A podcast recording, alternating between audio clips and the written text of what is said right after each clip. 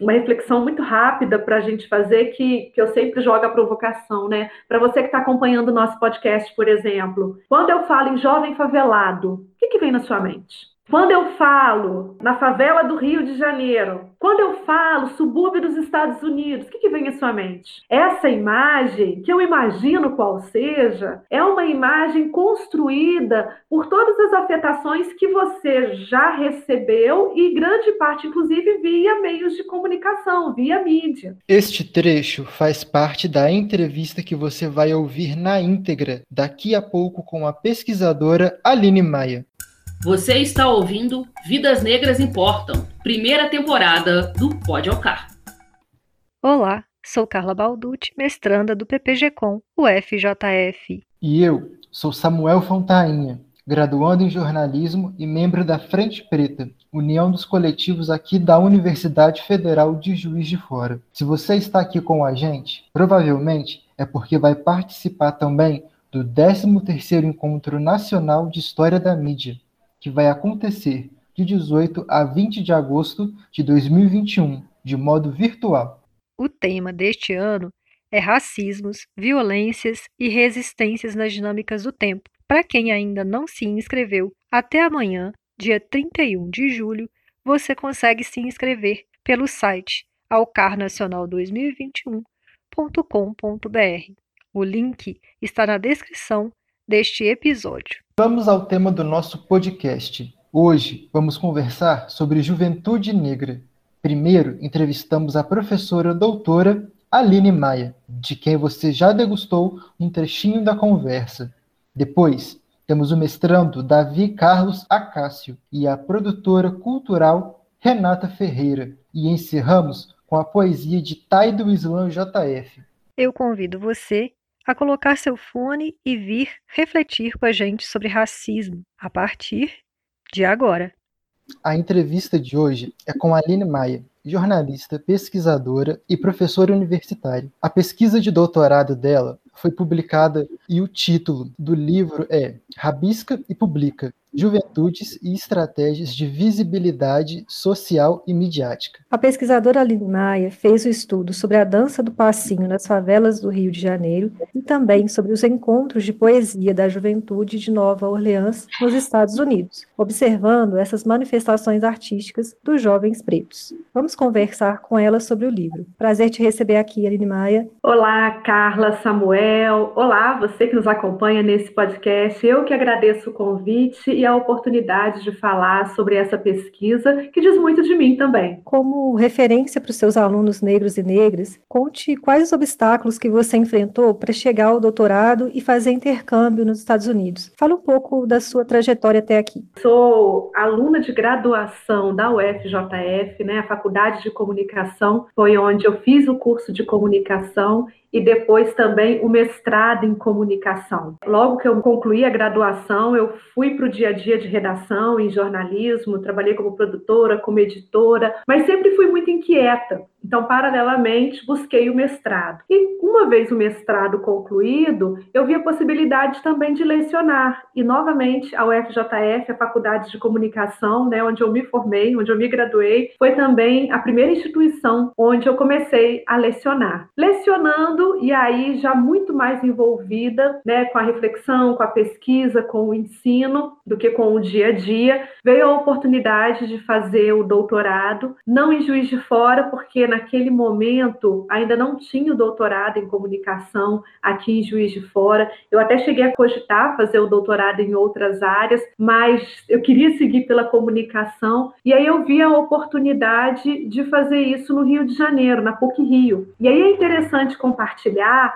porque quando a gente pensa na PUC, a gente vai pensar de imediato, né? A maioria das pessoas pensa num curso pago. Mas não é o que acontece com o mestrado e o doutorado. Tal qual nas instituições públicas, o mestrado e o doutorado em comunicação na PUC Rio não são pagos. Então, eu me candidatei, fui aprovada e lá, então, fiz o doutorado. E eu acho bacana dizer isso, porque quando eu chego para fazer doutorado na PUC Rio, que é uma instituição tradicional de classe média alta na zona Zona Sul do Rio de Janeiro, estar lá para mim já era um marco muito importante. Eu lembro que no dia da minha defesa da tese, e eu falando agora, conversando com vocês, eu me arrepio só de lembrar, era muito significativo enquanto uma jovem, mulher, negra, de uma cidade do interior de Minas Gerais, aqui em Juiz de Fora, que é a minha cidade, eu cresci, me formei enquanto ser humana num bairro da periferia de Juiz de Fora, vivendo em comunidade, que bom, isso faz parte de mim, da minha história. Então, estar lá concluindo um doutorado era muito significativo, porque eu não cheguei lá sozinha, foram muitos passos, foram muitas mãos de meus familiares. Uma vez, inclusive, que eu fui a primeira a fazer um curso de graduação. Sou a primeira a concluir um mestrado, porque o mestrado ainda, por enquanto, meus irmãos, meus primos ainda não fizeram, mas vão fazer. E a primeira a concluir um curso de doutorado. E durante o doutorado, eu tive a possibilidade, e aí, novamente, né, um marco muito significativo, de fazer o chamado sanduíche, através através de um financiamento de um programa da CAPES, que é o Programa de Doutorado Sanduíche no Exterior, que eu pleiteei, fui aprovada, e assim eu pude ir para os Estados Unidos. Eu fui em 2015, em meados de 2015, e voltei no início de 2016, para a cidade de Nova Orleans, no sul dos Estados Unidos, na Louisiana, e lá fiz parte das minhas pesquisas. E é interessante porque, novamente lá, eu fui para uma instituição, eu fui recebida, e muito bem recebida, pela minha professora orientadora lá, professora Vic Meyer, e os demais professores do Departamento de Comunicação, do Departamento de Estudos Latino-Americanos, numa instituição de classe média alta, novamente. Uma instituição branca. E eu enfatizo isso porque era algo visível. Caminhando pelo campus, raramente víamos alunos negros, víamos funcionários negros, mas enquanto estudantes eram poucos. E aqueles que nós víamos, em geral, eram os estudantes bolsistas, né? É, a Tulane, que foi para onde eu fui, Tulane University,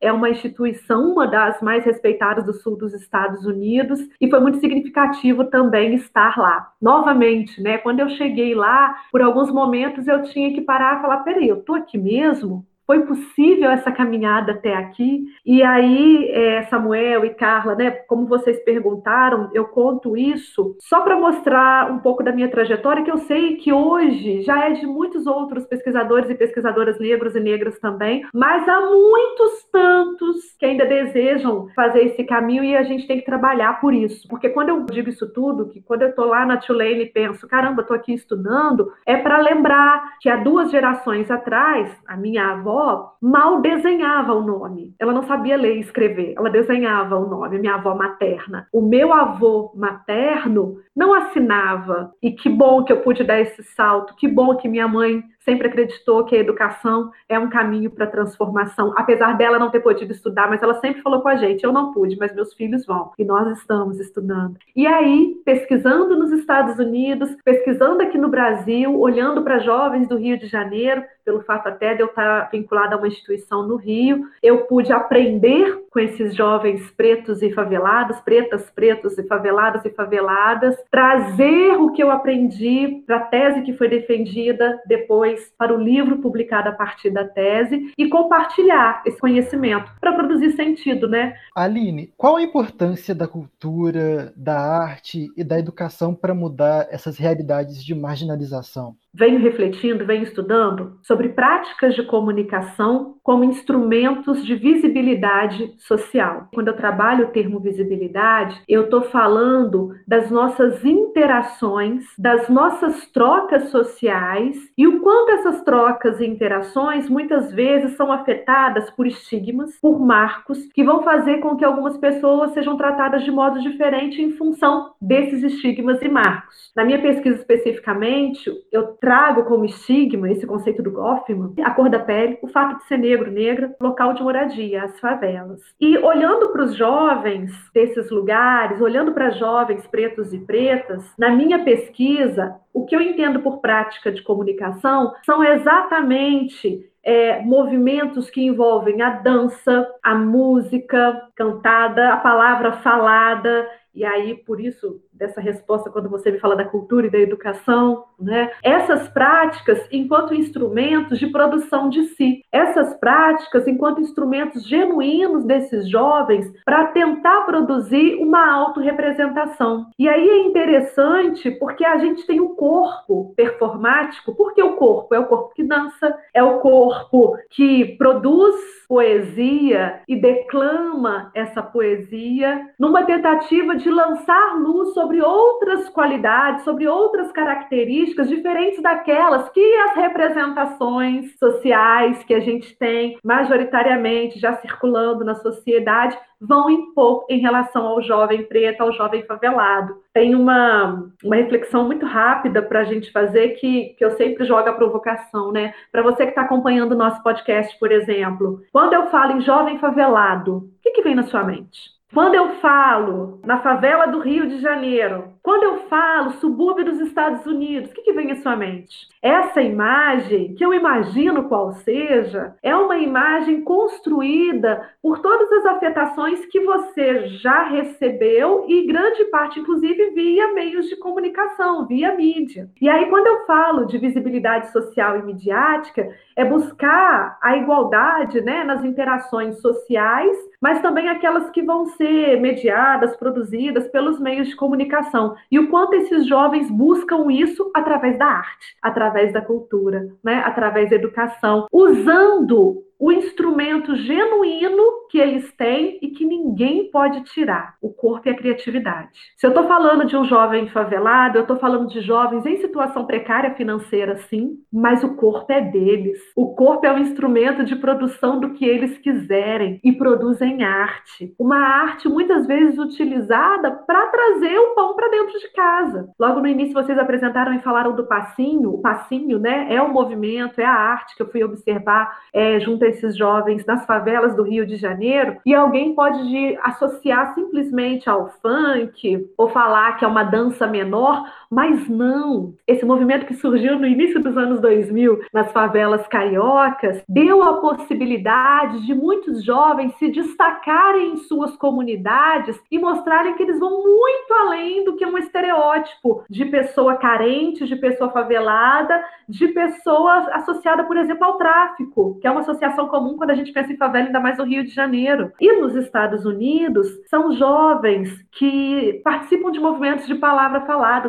os slams, né? Em Juiz de Fora, especificamente, nos últimos anos, a gente tem tido um movimento crescente envolvendo também a juventude nos slams. E lá eu observei isso e foi tão interessante porque eu observei lá e quando eu voltei para Juiz de Fora, esse movimento estava fervendo aqui também. Eu falei, caramba, na minha cidade, debaixo do meu nariz. Que bom, né? Até a gente ver com outro olhar e tentar buscar se envolver de alguma forma. E aí, pela palavra falada, é interessante pensar que num primeiro momento é botar no papel ideias, sentimentos, emoções, o que eu quero expressar, e no segundo momento, novamente, o corpo expressando, né, aquilo que é meu, é genuíno, como eu disse, é o meu corpo e a criatividade. Isso ninguém tira. A precariedade que muitos jovens podem viver, ainda assim não vai minar esses instrumentos, que são os instrumentos potenciais utilizados por eles e por elas, e aí eu estou falando né, como um resultado da pesquisa mesmo, é, enquanto instrumento de visibilidade, de autorrepresentação, de busca por igualdade nas interações. Me trata igual, olha para mim, não como marginal,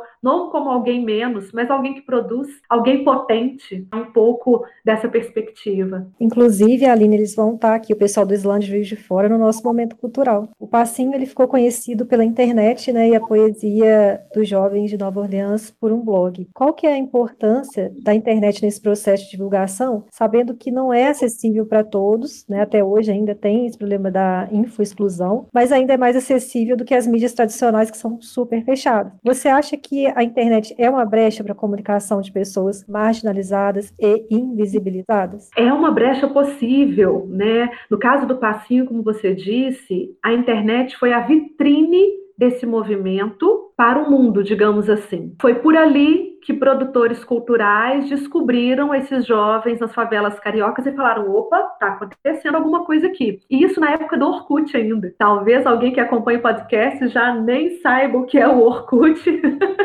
mas isso ainda na época do Orkut. E aí a gente tinha as comunidades de passistas que publicavam é, vídeos dos jovens dançando. As batalhas de passinho, depois que se tornaram muito famosas, foram batalhas que aconteciam também nesse ambiente virtual. A grande sacada era um jovem postar um vídeo dançando Outro jovem via, falava: Não, eu danço melhor. Dançava, registrava sua dança e postava. Né? Então, as batalhas começaram ali virtualmente. E ainda hoje ela está ali, e uma batalha, inclusive, por likes, digamos assim, né? por seguidores. Lá nos Estados Unidos, através da internet, a gente também tem não só a divulgação dos eventos, mas dos jovens e de suas poesias, e ainda um blog que trabalha moda e cultura, que também é algo que eu acompanhei, desenvolvido por duas jovens, a Wendy e a Denise, de ascendência africana, e que vão usar a internet para discutir questões como identidade, cultura, pertencimento, ser negra, serem mulheres negras nos Estados Unidos. Então, ainda que não seja uma rede acessível a todos e todas,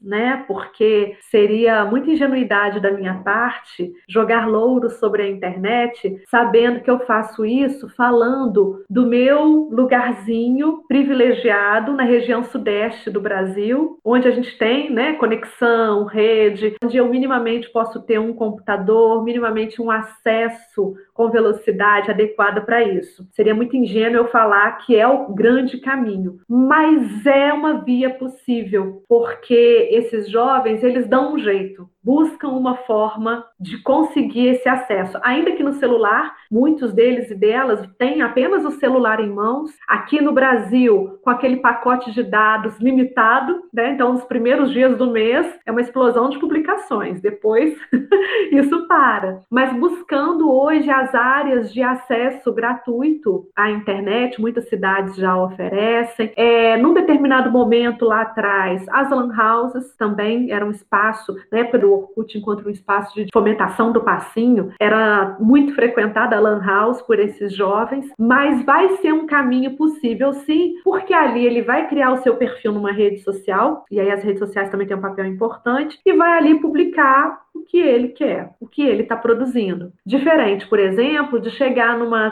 TV, né, numa rádio, numa grande rede tradicional de comunicação, onde ele vai enfrentar é, uma série, digamos assim, de filtros até para colocar o seu trabalho, para mostrar a sua arte, para mostrar a sua produção. Quando eu falo uma série de filtros, eu quero até pontuar algo que surgiu na pesquisa também, porque quando um passinho aqui no Rio começa a fazer sucesso, vai atrair a atenção da grande mídia. Muita gente, hoje já, no Brasil, vou dizer Brasil, né? Pensando aí na grande emissora que tem o alcance nacional e que chega à maioria dos lares. Quando vai falar do passinho carioca, um grupo, durante muito tempo, foi o grupo que representou o que seria o movimento do passinho, que é o Dream Team do passinho, com a participação da Lelezinha, do Rafael Mike de outros jovens incríveis, meninos e meninas incríveis do Rio de Janeiro. Mas durante a minha pesquisa no Rio, eu encontrei entre jovens dançarinos de passinho algumas críticas ao Dream Team. Não críticas direcionadas aos meninos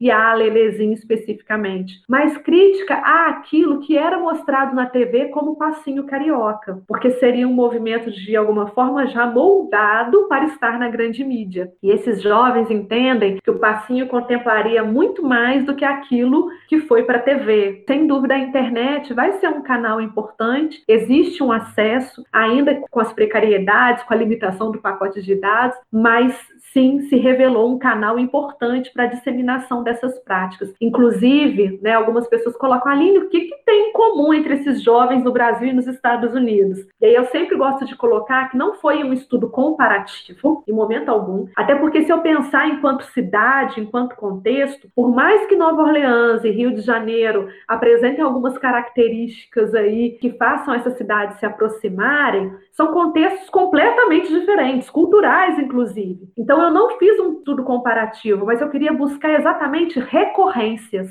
O que, que pode haver em comum entre esses jovens aqui do Rio de Janeiro, Brasil, esses jovens lá dos Estados Unidos, Nova Orleans, no que diz respeito a essa busca por visibilidade, por representação. E aí o que há em comum? Primeiro, novamente vou citar, né, o corpo enquanto esse instrumento performático, enquanto esse instrumento de busca de visibilidade, e a internet é algo sim que vai marcar um lugar tanto lá quanto aqui para se fazer ver, para se mostrar, inclusive para se conhecerem, né? Laica, eu continuo aqui de Juiz de Fora acompanhando o movimento lá em Nova Orleans. A internet me permite isso, por exemplo. Qual a importância de políticas públicas para mudar essa realidade? E aí eu também já coloco uma segunda pergunta para você, focado também no seu trabalho. Como você viu na sua pesquisa a atuação do Estado? É, não foi um foco olhar para o Estado especificamente, né? Acaba que algumas questões emergem porque está dentro do contexto e não tem como não olhar, por exemplo, quando eu fiquei alguns dias no Cantagalo. É, eu participei de um evento lá e aí eu fui para lá na sexta, fiquei até a segunda, um fim de semana, né? Mas direto, ininterruptamente, né? Imersa. Então não tem como estar dentro da comunidade, ver, né? As condições de sobrevivência muitas vezes, né? Nem condição de vivência e não pensar no papel do Estado ali. Cito isso em algum momento do trabalho, mas não aprofundo porque não era o foco. E isso isso eu acho que dá uma tese à parte, né? Mais de uma, inclusive. É, mas o que não me exime de pensar na importância assim, de oferecer meios, oportunidades para que esses jovens, independente da cor da pele, independente do lugar de moradia, possam estar no jogo. Porque no primeiro momento é como se ser preto, preta, favelado, favelada já te deixasse de fora de tudo aquilo que você poderia gozar enquanto vida social. A começar pelo básico. E aí eu vou voltar, né, no que o Estado tem que oferecer, que é educação, que é saúde, que é dispositivo de lazer, de entretenimento, né, os dispositivos para isso também. Se isso não existe, só se ratifica um lugar à parte, ou melhor, o não lugar, o não ser visto, e se for visto por aqueles estereótipos já construídos e difundidos e que, na maioria das vezes, não vão representar efetivamente essas pessoas. Então, sim, é importante buscar mecanismos, meios, vias políticas públicas para que essas pessoas estejam no jogo, para que essas pessoas possam acessar a via da educação de qualidade, a via da saúde de qualidade, os dispositivos de lazer, porque lazer também é importante, né?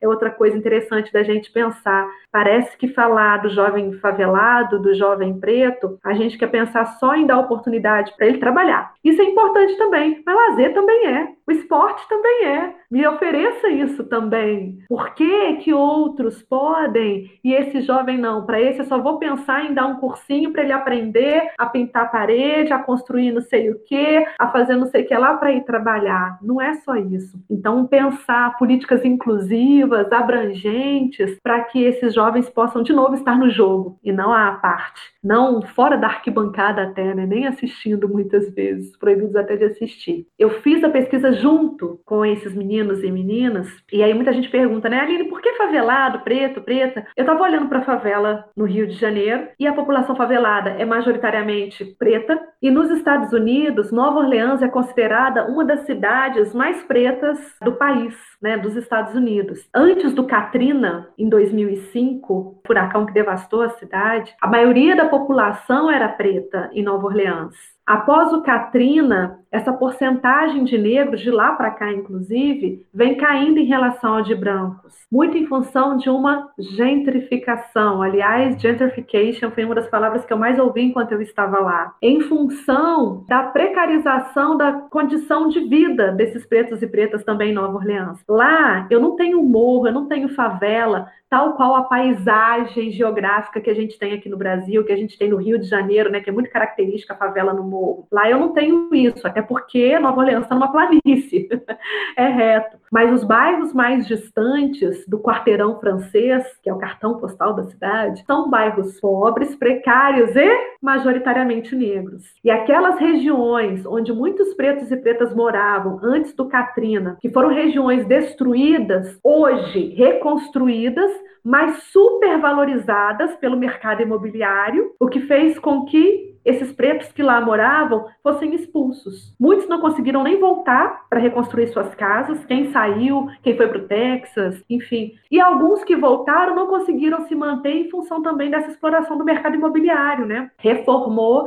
botou o preço lá em cima e as pessoas não dão conta mais de sobreviver ali. É o que há em comum também, né, entre uma cidade e outra. No Rio de Janeiro, também me ocorreu algo muito significativo de observar de ouvir na prática, que é a questão do deslocamento pela cidade. Agora há pouco respondendo, né, o Samuel falando das políticas públicas, pensar também, e aí eu falei dos dispositivos de lazer, quando a gente pensa no Rio, a gente pensa naquelas praias lindas, né? Cartão postal do Brasil para o mundo. E o quanto muitos desses jovens que eu conheci mal colocam o pé na praia. Não é o lugar deles, não podem estar. Um deles me relatou, eu acho que essa parte eu até coloquei no livro, que uma vez ele estava com alguns amigos na praia, na areia, estavam dançando, treinando passos e foram abordados, né, por policiais perguntando o que, que eles estavam fazendo ali. Será que se eles fossem brancos, teriam sido abordados? Fazendo a mesma coisa. Tá lá, dançando na areia, teriam sido abordados com a pergunta do que, que eles estavam fazendo ali? No livro eu relato, tem o Tiago, é um líder de um coletivo de passinho no Rio de Janeiro, e numa parte ele conta, isso também está no livro, ele conta que quantas vezes ele estava com os meninos do coletivo indo para um evento de passinho, muitas vezes. E eles eram alvo de uma abordagem policial, os meninos eram revistados, mas ele não, porque ele tem a pele clara e o olho verde. E quantas vezes ele já ouviu o policial, quando ele ia né, questionar o porquê daquilo, ele ouvia do policial: é para sua segurança, meu senhor. E aí ele ficava mais indignado ainda com aquilo. Né? Então, até esse deslocamento pela cidade é algo também que muitos desses jovens não têm direito, sob o risco de serem abordados, né, questionados, por que você está aqui, por que, que você está passando por essa região da cidade, é, e em outros momentos, porque realmente não serão bem recebidos em outras comunidades, em outras favelas.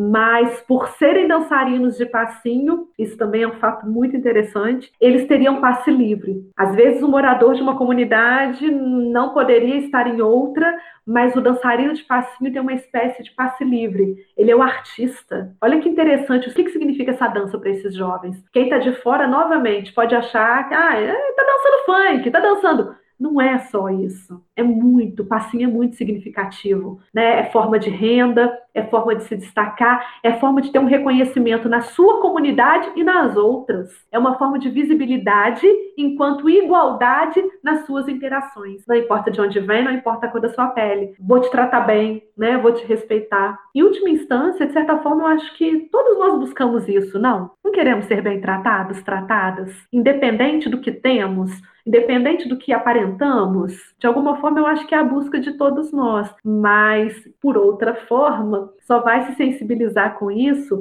quem já sofreu não ser tratado bem, em função da cor da sua pele, em função do seu lugar da moradia, por exemplo. Aline, muito obrigado. Eu que agradeço o convite e a oportunidade de falar sobre essa pesquisa, que diz muito de mim também.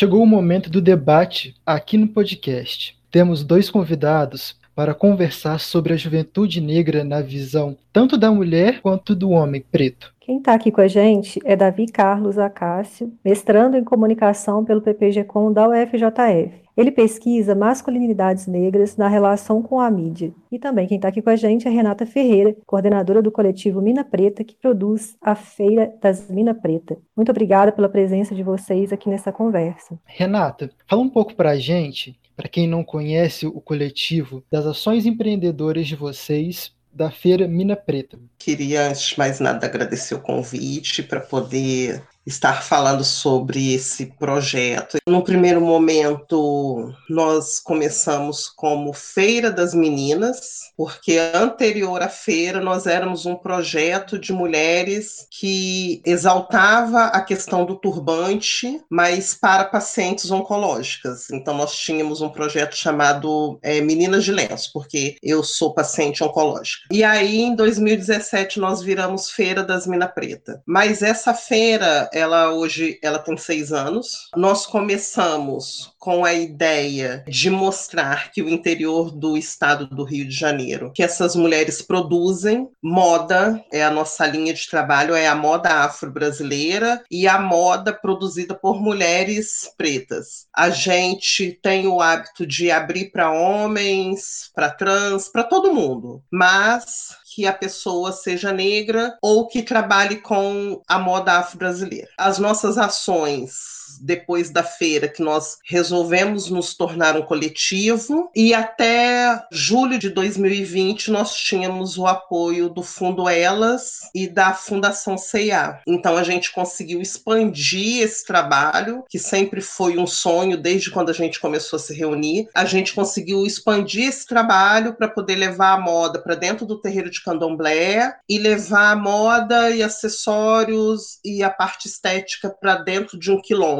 para que a gente conseguisse fazer esse intercâmbio com essas mulheres e a gente criaria uma rede só. Todas essas mulheres, cada uma no seu quadrado, trabalhando com a moda afro-brasileira. Muito bacana o trabalho. Davi, conta pra gente sobre a sua pesquisa de mestrado. Gostaria de agradecer o convite, né, para estar participando aqui do podcast com vocês. E para começar falando um pouco sobre a minha pesquisa de mestrado, ela quer tentar compreender discursos e sentidos de masculinidades negras para jovens negros de Juiz de Fora. Para isso, eu pude conversar um pouco com alguns jovens de Juiz de Fora, a gente não se conhecia, para tentar compreender de que forma os atravessamentos do ecossistema midiático compõem as questões tanto de gênero quanto de raça para esses garotos. Acho interessante falar, a pesquisa ela toma justamente esse caminho inverso, que é da escuta, ao invés de analisar diretamente objetos da mídia, né, algum objeto audiovisual que abrange o ecossistema midiático, a gente quer perceber justamente os atravessamentos desse ecossistema para os sujeitos. Davi, nós recebemos aqui a Aline Maia, que foi professora na Universidade Federal de Juiz de Fora. Em sua pesquisa, ela identificou uma gama de outras identidades quando se trata de jovens negros, que na maioria das vezes não são retratadas. Você identificou isso na sua pesquisa também? A gente vai tendo algumas percepções, né? A gente tem algumas definições é, identitárias, mas dentro da metodologia de pesquisa, principalmente, a gente percebe que os sujeitos eles não estão chapados em alguma dessas nomeações, né?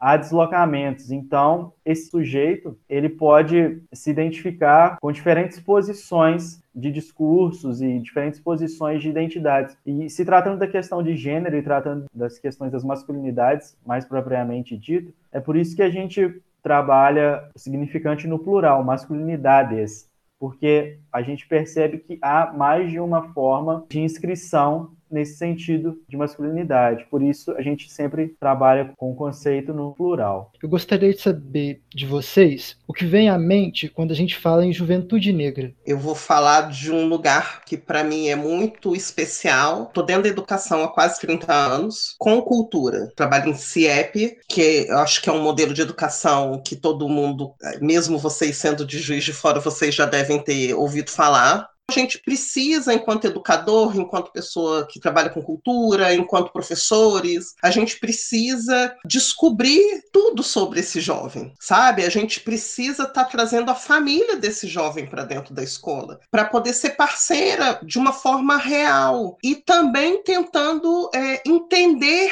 que família é essa? Porque é muito complexo. É, eu tenho um projeto dentro do CIEP que é hashtag Partir Universidade porque eu acredito que o que a gente recebe, principalmente eu sou mãe também de um jovem negro que também faz jornalismo, só que ele está na UFV. Então, assim, a gente acredita que se o Caio, se o meu filho entrou numa universidade federal, ele precisa devolver isso para a sociedade de alguma forma. Então, a partir daí, a gente pensou nesse projeto de incentivar os alunos a gente formou esse ciclo, sabe? Para que todo mundo participe junto e para que esse jovem, da sua maioria preto da periferia, ele entenda que a universidade pública é para ele. Ele precisa estar nesse lugar. Então, assim, a gente precisa trazer a cultura para dentro da escola desde os pequenininhos e entender a cultura dessa galerinha da periferia, sabe? E a gente, dentro do projeto da feira e dentro mesmo do coletivo, a gente tem esse papel muito forte hoje, onde a gente leva esses quando a gente estava presencial, né? Nós levávamos esses meninos e meninas para mostrar no centro da cidade de Volta Redonda essa cultura da periferia e a gente transformava o que a gente sabe fazer dentro das nossas capacitações, a gente leva para dentro da escola. Então a gente consegue fazer essa troca, a gente consegue sentar para fazer debate. A educação precisa entender quem é esse jovem da periferia, a educação e a cultura, porque aí a gente vai conseguir abrir para diálogo, a gente vai conseguir abrir para debate e eles eles vão entender o que a gente quer e a gente vai entender o que que eles querem, porque da forma que tá não tá dando certo. A gente já tá, a gente consegue perceber que não tá dando certo. Porque se tivesse certo, a gente não teria essa matança que a gente tem. A cada 23 minutos um jovem preto é morto. Então, assim, como que é isso, né? Então, tá tudo errado. Então, a cultura e a educação, ela é o, o instrumento que consegue entrar dentro desses lugares e trabalhar isso. Sua visão, Davi. Para pensar um pouco sobre juventude negra, eu penso primeiro em um lugar heterogêneo, né? Atravessado pelas outras diferentes interseções, como gênero, sexualidade, as questões do território, que são é, questões que constituem o sujeito, que constituem a questão do jovem. Mas há um lugar que considero em grande parte um lugar de atravessamento comum, que é a questão do imaginário que a sociedade produz das pessoas negras. E se a gente for tratar isso em juventude, que ainda é um lugar de entendimento do social, entendimento do próprio sujeito, né? entendimento das questões que o cercam como um todo. Então, são sempre questões que eu penso, né, que eu entendo como questões conflitantes. Né? Você está diante de uma sociedade racista né, que se dispõe a um imaginário sobre as pessoas negras. Em grande parte, o imaginário de coisas ruins, o imaginário maléfico, o imaginário do outro como um sujeito da violência, como um outro do sujeito agressivo, e você ter que estar tá, é, em conflito é, dentro dos seus processos de identificação, né, tendo que refutar aquilo, ou às vezes, em outras perspectivas, talvez, que o sujeito já não consegue mais é, articular e começa até a se perguntar se ele é aquilo mesmo. É, são questões que no espaço de escuta eu já me deparei, e até eu pensando comigo mesmo, são questões que já me vieram em algum momento. Tem uma música do Racionais MCs que o Brau fala, né, descreve uma cena, e ele fala que é um dia um PM negro veio me embaçar e disse para eu me pôr no meu lugar. Eu penso nessas condições, sei lá, será assim que eu deveria estar? Então, são diferentes cenários que compõem a nossa vida em diferentes espaços e que despertam diferentes percepções de sujeitos, né? Então, essa marca, essas condições, esses conflitos entre o imaginário e as percepções do sujeito é, são questões que me vêm à mente quando a gente fala de juventude negra. Gostaria de fazer aí uma provocação, porque é, quando a gente fala também desse assunto, a gente não pode esquecer dos estereótipos que limitam muito a identidade de, dos jovens negros. Como vocês perceberam essas limitações? É, você, Davi, na sua pesquisa, em que é, a gente pode dizer sobre a criação e o imaginário do homem negro forte, sexualizado, feito para o trabalho, e no trabalho da Renata, que também está ligado à religião. Quando a gente fala da religião, há uma demonização das práticas, né? Como vocês perceberam essas vivências, tanto no trabalho quanto na pesquisa? Essas questões elas antecedem até o momento da pesquisa, né? São inquietações que vêm da vida mesmo, que acabaram por se desdobrar né, nesse momento na pesquisa do mestrado. É muito bom é, esse diálogo do, social e dos acontecimentos de fato com o ambiente acadêmico. É muito bom estar podendo dialogar com isso e, e percebendo essas questões né, da hipersexualização, da força, desse estereótipo constituído é, no homem negro, né, é, falando principalmente dessa condição, é, é importante a gente entender que isso é uma composição histórica, né? É, esse imaginário ele vem sendo constituído é, ao longo do tempo para que a gente assemelhe isso. Então, essas percepções, na minha pesquisa, quando eu converso com jovens e abordo essa questão do ser homem, por exemplo, a maioria deles é, assume uma condição de naturalização, de que ser homem é isso mesmo, né? Uma das, das respostas que aparecem, ou seja, ser homem é isso mesmo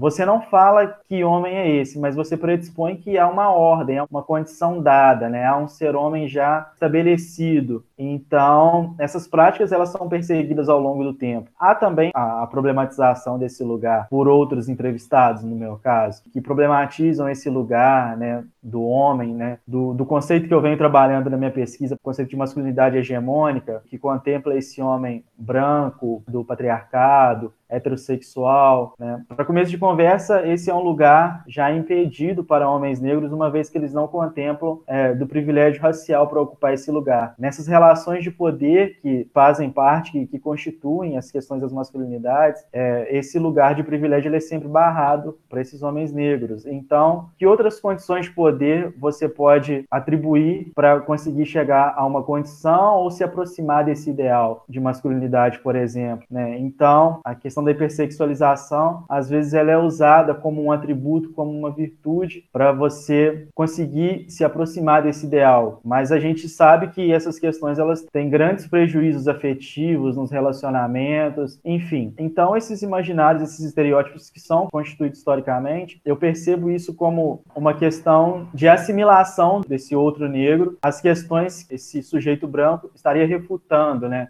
É como a Grada Quilomba fala do, do inimigo intrusivo e da vítima compassiva, né, em todos os casos. Então é sempre pela negação, aquilo que não me cabe eu delego ao outro. Então a constituição do imaginário, do estereótipo, ela vai muito nessa vertente, eu consigo perceber. E nas escutas, né, no cotidiano que eu faço, há assimilações com os estereótipos, obviamente, assim como há problematizações. Então são nuances do social que estão descritas ali na pesquisa. No nosso caso, é, nem todas são de religião de matriz africana. Na verdade, são algumas poucas, mas elas conseguem perceber que a nossa origem está ali, o nosso trabalho está ali, as nossas ancestrais estão nesse lugar. E conseguiram perceber que a gente não pode é, trabalhar sozinha. E aí, a partir disso, é, nós criamos o projeto Rede Feminina Preta de Moda Afro, onde a gente traz a questão da religiosidade para dentro do projeto, fazendo uma parceria com o terreiro de Candomblé. Então, a gente criou realmente uma rede, assim. E elas, mesmo as católicas, mesmo as evangélicas, elas têm essa percepção e também uma percepção do quanto o terreiro tem ficado branco. A gente consegue ter essa percepção para o lado de cá também, que o terreiro ele ele não está preto como nós achávamos que deveria ser, né? E para o lado de cá isso é muito forte. É, a gente consegue perceber que, por exemplo, dentro do quilombo que a gente tem o trabalho, ele tem uma igreja católica, ela é tombada pelo patrimônio e 90% do quilombo é evangélico. Então a gente precisou com outras pessoas estar tá subindo para poder fazer esse resgate da cultura afro-brasileira que vai passar pela religião do terreiro né? Então a gente criou essa rede aonde nós estudamos, então nós levamos pessoas do candomblé para nos explicar,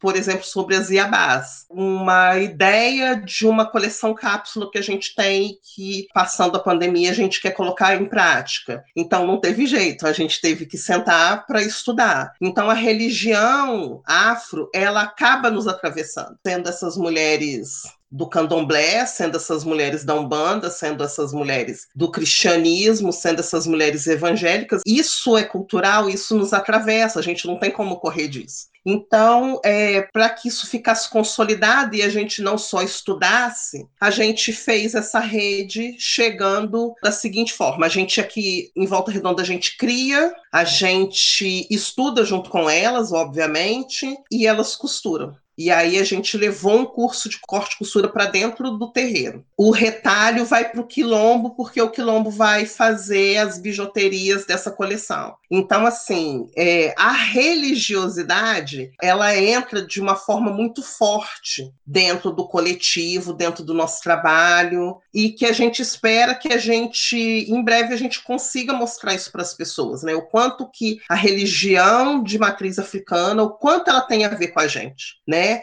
E o quanto que a gente precisa respeitar e ter essa percepção de que essa falta de respeito está fazendo com que o terreiro fique branco. Verdade.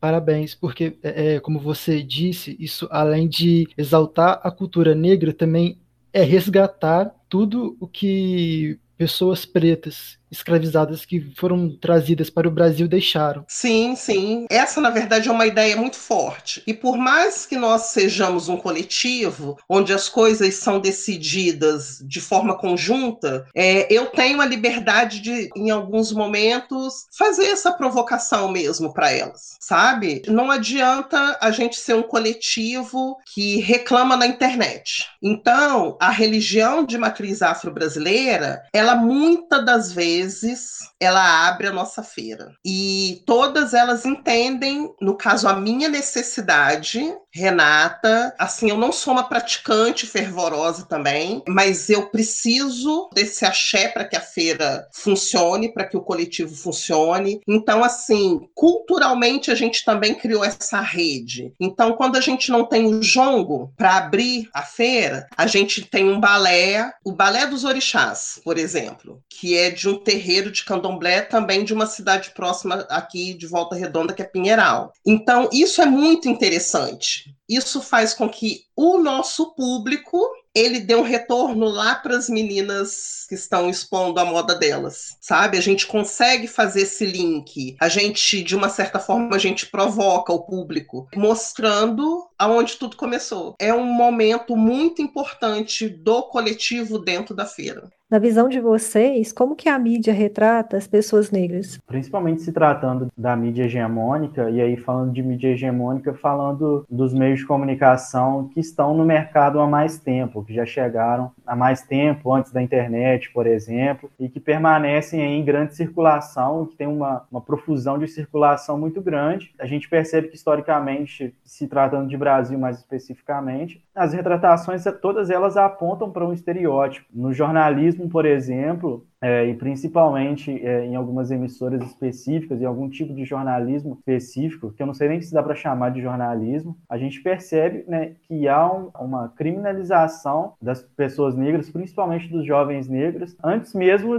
de, de, todo o sistema jurídico participar do acontecimento ou da questão em voga ali. Já um julgamento propriamente dito em rede nacional no próprio acontecimento do jornal. Né? E se a gente for pensar também nas produções audiovisuais, como filmes, novelas, a gente percebe uma ausência é, de protagonistas negros, né? Tanto mulheres quanto homens negros. E os papéis, eles normalmente eles descambam para papéis estereotipados. Então, a gente tem que fundamentar essa crítica e há pesquisas né, que fundamentam isso é, teoricamente, que percebem isso, que fazem um trajeto histórico para tratar dessas questões. Então, a minha visão, principalmente se tratando desses meios de comunicação que estão no mercado há mais tempo, é uma visão crítica. Por outro lado, a gente percebe hoje como que alguns debates na internet eles mobilizam um pouco dessa mudança. E acho necessário a gente pensar que é uma mudança é, promovida pelos debates que têm se dado e ocorrido na internet, nas redes sociais, mas, por outro lado, né, pensando nessas grandes empresas, nessas grandes emissoras, é importante a gente perceber que isso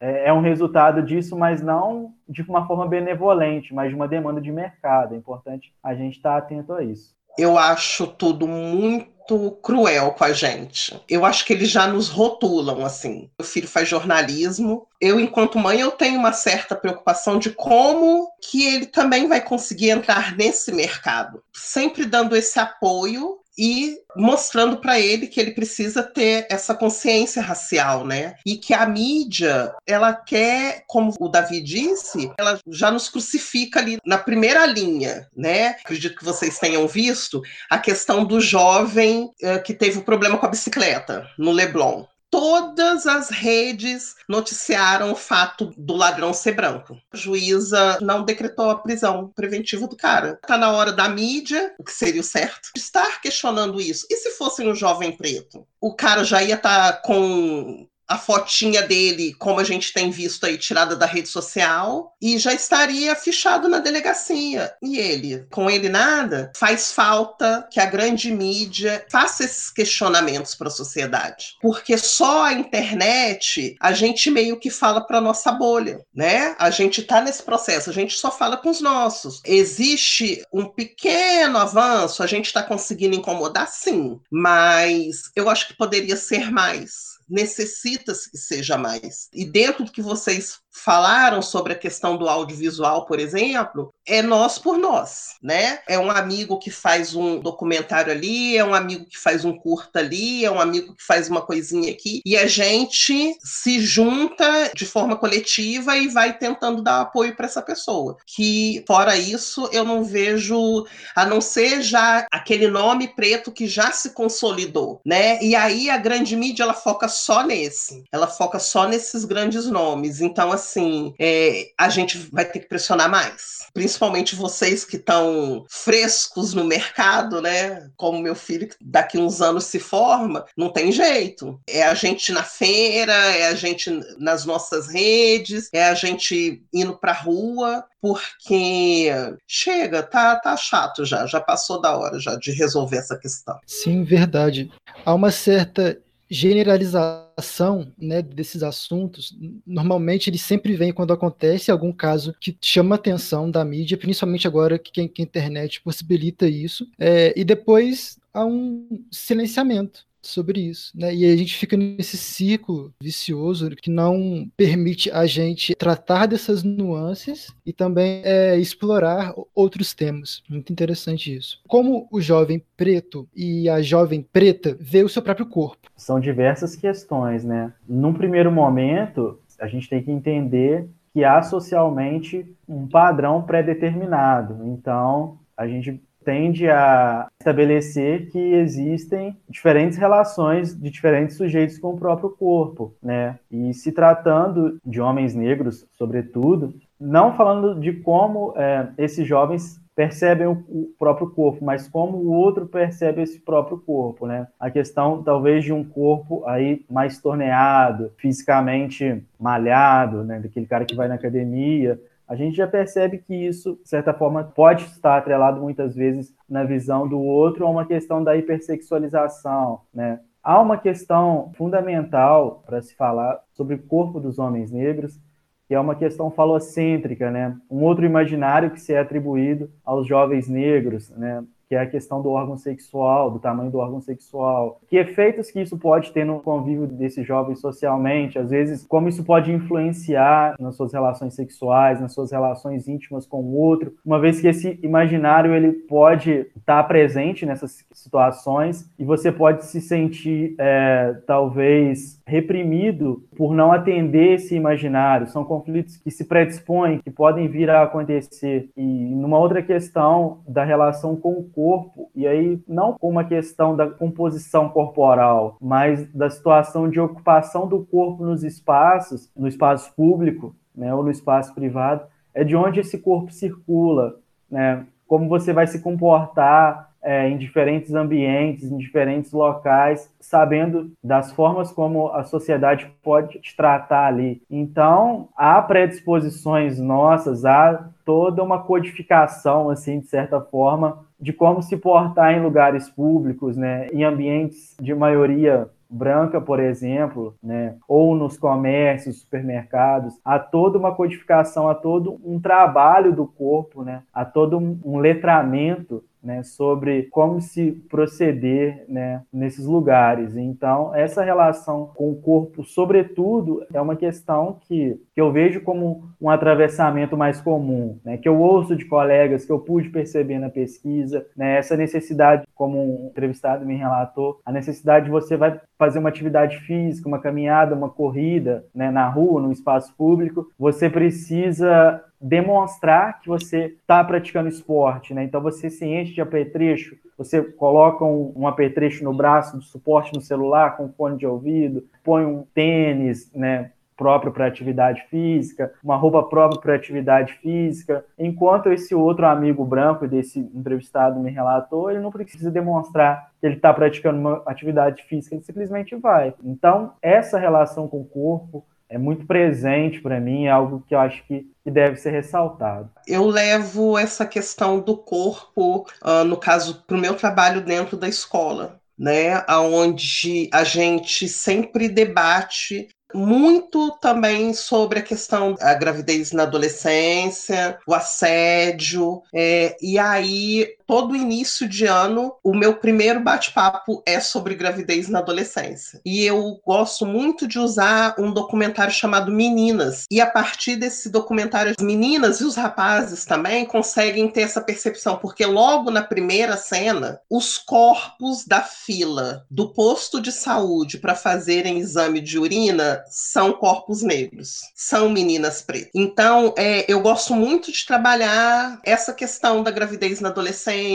por que manter esse ciclo? Por que a sua avó teve a sua mãe muito cedo? Por que a sua mãe te teve muito cedo? Por que, que você precisa manter esse ciclo? Faço sempre esse questionamento, tanto com elas quanto com eles. Por que precisa ser assim? Por que, que a gente não pode tentar colocar esse corpo negro num outro lugar, sabe? Colocar esse corpo negro numa universidade. E assim, eu gosto muito de deixar claro para eles o seguinte: eu não quero que vocês deixem deixem de ser jovens. Não quero que vocês deixem de aproveitar. Mas a gente pode sair para fora dessa bolha e começar um ciclo diferente. Um ciclo de montar uma família preta, até porque realmente são a maioria dentro da minha escola. É montar uma família preta, mas que ela comece de uma outra forma, sabe assim? Então, esse cuidado com o corpo, aproveitar a vida. Então, assim, eu sempre me dou como exemplo. Gente, então, olha, eu estudei, é, eu saía para dançar, eu saí para trabalhar, mas eu queria uma outra situação na minha vida. Eu não queria ser mãe aos 19 anos eu quis ser mãe mais tarde. Então, eu precisei cuidar do meu corpo. Eu precisei ter esse cuidado com quem eu me relacionava. Então, assim, é muito bacana colocar isso para os alunos. Eu uso também, e falando em cima do que o Davi disse, de como se comporta, por que se comporta, é, eu gosto muito de trabalhar com filme. E aí existe um curta-metragem chamado Preto no Branco, do Walter Regge, ele está até disponível já no YouTube, que ele fala sobre essa questão o jovem negro saindo para trabalhar, e aí ele dá uma trombada numa menina, e aí ele é o ladrão. Então, esse cuidado, e aí eu me coloco para os meus alunos é como uma mãe preta, que tem filhos pretos, que tem toda essa questão mesmo de como agir, né? Não pode sair sem documento, não pode sair sem a, a, carteira da universidade, não pode ficar sentado em tal lugar, de preferência que fique sentado na porta de casa conversando com um amigo. Se for abordado na rua, não reaja,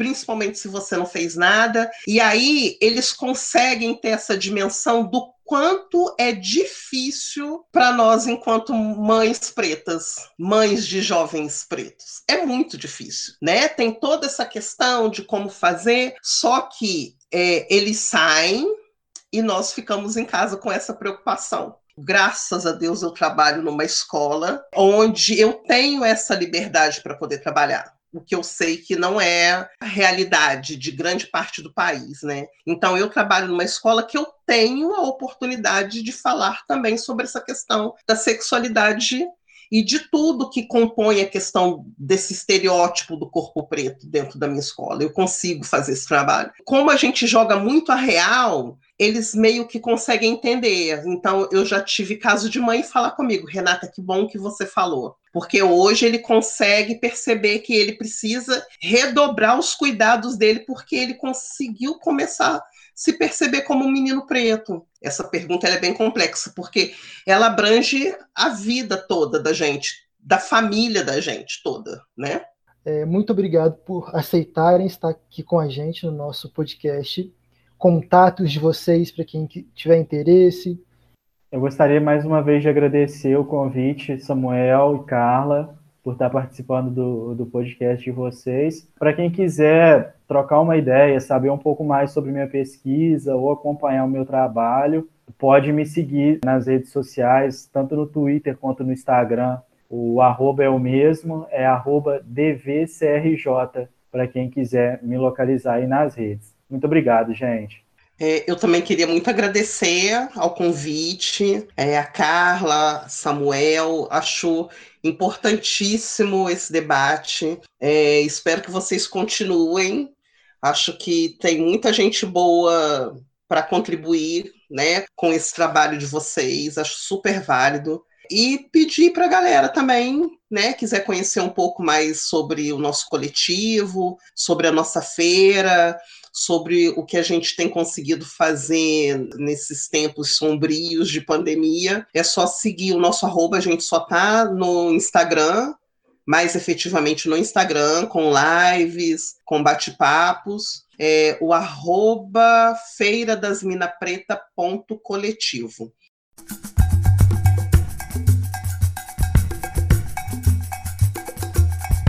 Depois do debate sobre a juventude negra, vamos ao nosso momento cultural. Quem está aqui com a gente no podcast é a poeta e estudante de serviço social, Thay. Muito obrigada, Thay, pela sua presença. Muito obrigada a vocês pelo convite. Estou muito feliz de estar aqui. Thay, qual a primeira coisa que você pensa quando escuta juventude negra? Primeira coisa que vem na minha mente é a palavra resistência. Eu acho que o ato da gente sobreviver numa sociedade tão racista como a nossa é um ato de resistência.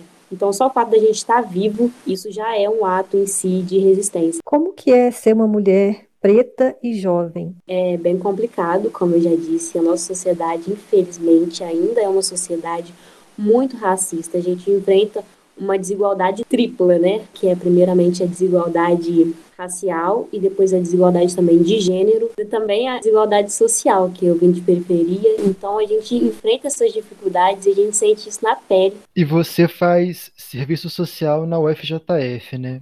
Como é para você estar na universidade? É, nesse meio você sofre algum preconceito? Passa também por dificuldades devido ao racismo? Primeiramente, né, eu vim de escola pública. Infelizmente, o ensino da escola pública ainda é muito defasado. E quando eu entrei na universidade, fiquei muito feliz por ter conseguido entrar. Eu sou cotista, mas é um choque de realidade muito grande, um choque de cultura muito grande que a gente vive lá dentro primeiramente, que eu me vi como minoria, coisa que na escola pública eu não era. E dentro da universidade a gente vê muito menos negros e, e muito menos pessoas periféricas. Então, isso para mim já foi um choque muito grande. E outra coisa também foi a dificuldade de eu conseguir acompanhar também as matérias ali. Eu não vi essa dificuldade em outras pessoas brancas, principalmente. Então, a gente consegue enxergar ali o racismo que está emprenhado na nossa sociedade né, infelizmente.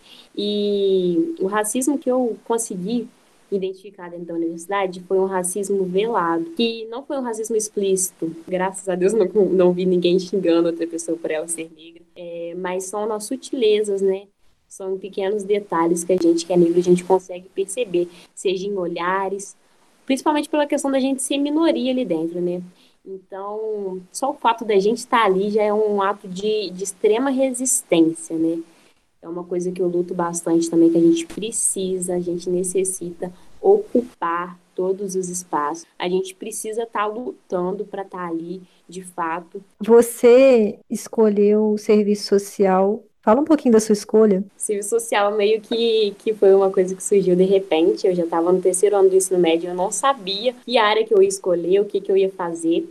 Até que eu conversei com minha professora e ela me orientou a fazer serviço social, porque ela disse que se encaixaria perfeitamente dentro daquilo que eu luto. Então, eu fiquei encantada com a profissão, procurei pesquisar mais sobre depois. E eu fiquei apaixonada, porque realmente a gente está ali no combate às desigualdades diretamente, de frente mesmo. Então, se encaixou perfeitamente dentro daquilo que eu acredito. Thay, como você acha que o trabalho do movimento negro pode contribuir para os debates acadêmicos? É uma importância da gente voltar das nossas origens e da gente repensar a partir do coletivo ali mesmo. É, tem um amigo meu, ele falou uma palavra e eu nunca mais esqueci essa palavra, que é aquilombar-se. Que nós que somos negros, nós precisamos nos aquilombar. Então eu acredito que essa nossa união e essa nossa consciência de que a gente junto, a gente consegue ser mais forte nessa luta contra o racismo, é isso que o movimento negro representa para mim. Essa nossa união essa nossa coletividade para a gente lutar contra o racismo. É, como que o Islã entrou na sua vida? Explica pra gente, né, para quem está ouvindo o podcast, o que, que é o Islã. O Islã é uma batalha poética, é como se fosse um campeonato de poesia, onde os poetas têm que apresentar de três a quatro poesias, caso houver empate, precisa da quarta poesia ali, né? De três minutos, e ele apresenta essa poesia autoral dele. E é, o slam, para mim, é um espaço onde eu consigo ser eu mesmo, onde eu consigo ali demonstrar minha arte, a mensagem que eu trago. Então, eu acho que é um espaço onde o jovem, principalmente o jovem de periferia, ele consegue ser ele mesmo, ele consegue desabafar ali as suas dores e mostrar a sua arte. Então, o slam é isso para mim. E eu conheci o slam através da Confraria dos Poetas. Eu fazia parte do Grêmio Estudantil na minha escola, St. Clair, aqui no meu bairro mesmo. E a gente do Grêmio resolveu fazer uma roda de poesia e uma batalha de rap. Então a gente começou a correr atrás de pessoas, de, de poetas, de artistas daqui de Juiz de Fora. E através de um amigo meu, nessa conversa que eu tive com ele sobre essa ideia da roda de poesia, ele me apresentou a Confraria dos Poetas. E aí que eu conheci o movimento do Islã aqui em Juiz de Fora. Até então eu não tinha tanto conhecimento sobre o Islã dentro de Juiz de Fora, eu nem sabia que tinha aqui. Então eu fiquei muito feliz e já me identifiquei logo de cara. E a gente fez ali uma roda de poesia no Saint-Clair, a gente fez várias rodas de poesia, foi ali que eu comecei.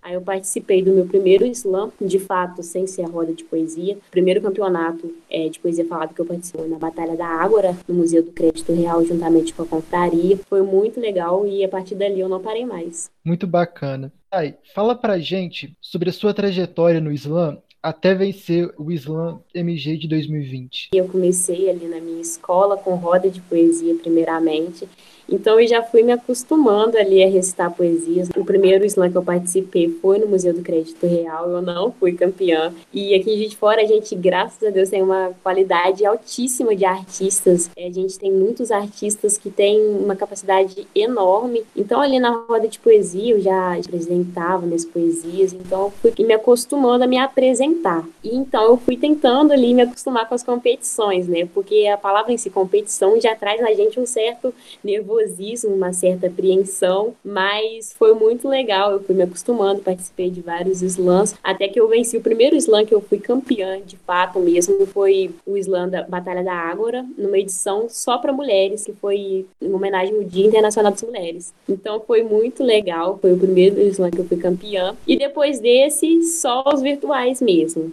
Aí eu já passei para modalidade virtual, a gente entrou em pandemia, infelizmente. E aí eu fui campeã do slam virtual da Ágora e do Slam MG, que para mim foi uma experiência surreal, foi uma experiência assim incrível. Nunca passou pela minha cabeça que eu seria campeã sabe? Então foi bem legal. É, o que mudou na sua vida com o Islã? Mudou bastante coisa, principalmente a forma de eu conseguir me expressar. Eu sempre fui bastante tímida, muito quieta e inclusive na escola para apresentar trabalhos, sempre tive uma certa dificuldade, mas no Islã eu consegui de fato mostrar minha voz. Eu percebi de fato que aquilo que eu falo tem importância e aquilo pode refletir na vida de outras pessoas. Então o Islã para mim, ele mudou no fato que ele me deu voz. Então isso é muito importante para mim e por isso que eu sou apaixonada por essa cultura, sou apaixonada por essa arte da poesia, por conta disso. Ele me deu voz e ele fez com que eu pudesse me expressar de maneira muito melhor do que eu me expressava antes, por conta da timidez. Tá, e qual que é a importância da poesia falada e da cultura para o jovem, especialmente para o jovem negro? Para mim é a representatividade que a minha poesia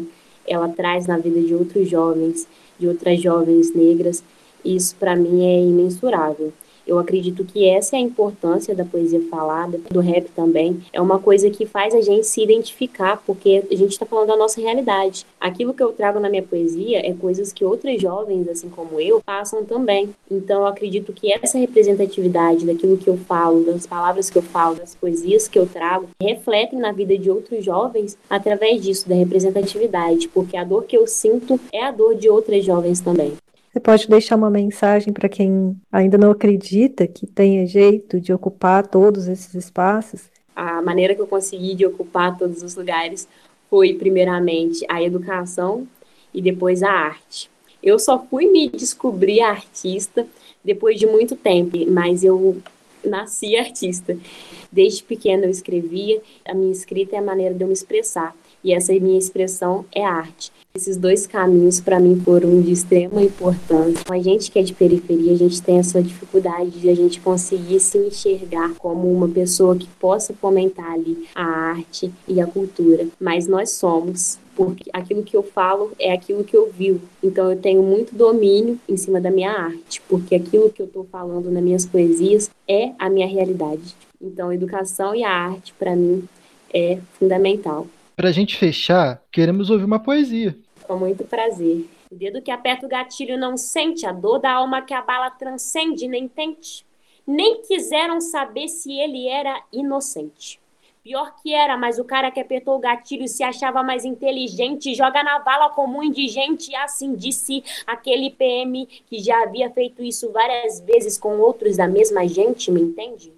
Não, nem eu, mas essa é a realidade que vocês me deu. Eu sou o presente reflexo do passado que vocês me deixaram. Eu sou o grito de justiça daquele que vocês mataram. Eu sou cobrança que bate na porta do Estado e ultimamente eu nem sei qual é o meu estado. Eu tenho estado preocupado, não parado, talvez desamparado seja a palavra-chave que abre a porta da revolta do meu povo revoltado, revolucionário que resiste e resiste ao genocídio desse Estado sanguinário. Minha filha, seja forte, engole o choro e tampe os olhos, tem sangue para todo lado. Isso é Brasil 2021. Não tem como explicar que a mina teve seu corpo violentado e estuprador. Não teve a intenção de estuprar. Excelentíssimo, exigimos respeito ao nosso corpo num país onde o aborto é ilegal, mas o estupro culposo. Minha mãe sempre me disse: filha, se comporta, não bebe, não grita, não se diverte. Essa roupa, pelo amor de Deus, não usa. Se acontece alguma coisa, inocente é quem te abusa, porque quando é nós que grita, a justiça fica surda, só enxerga o que quer, mas nunca muda. Parabéns, viu? É muito talento. Foi um prazer te conhecer. Sua fala foi muito bacana. E espero que possa inspirar outras meninas negras e a juventude negra a ocupar esses espaços, porque é o que a gente precisa, né? Para fomentar os debates para que eles continuem e não parem só nesse momento que a gente está vivendo. Exatamente. Eu que agradeço, gente. Foi um prazer de verdade estar aqui. Foi um prazer mostrar um pouco da minha arte e isso é de extrema importância. Isso que vocês estão fazendo de dar voz para nós poetas, isso é muito importante para a gente. Eu que agradeço pelo espaço, pela oportunidade e pelo convite. Samuel, este programa foi um choque de realidade para mim. Aprendi muito e vai demorar para assimilar tanta informação e rever muita coisa. Espero que a experiência tenha sido marcante também para você, ouvinte, que chegou até aqui junto com a gente.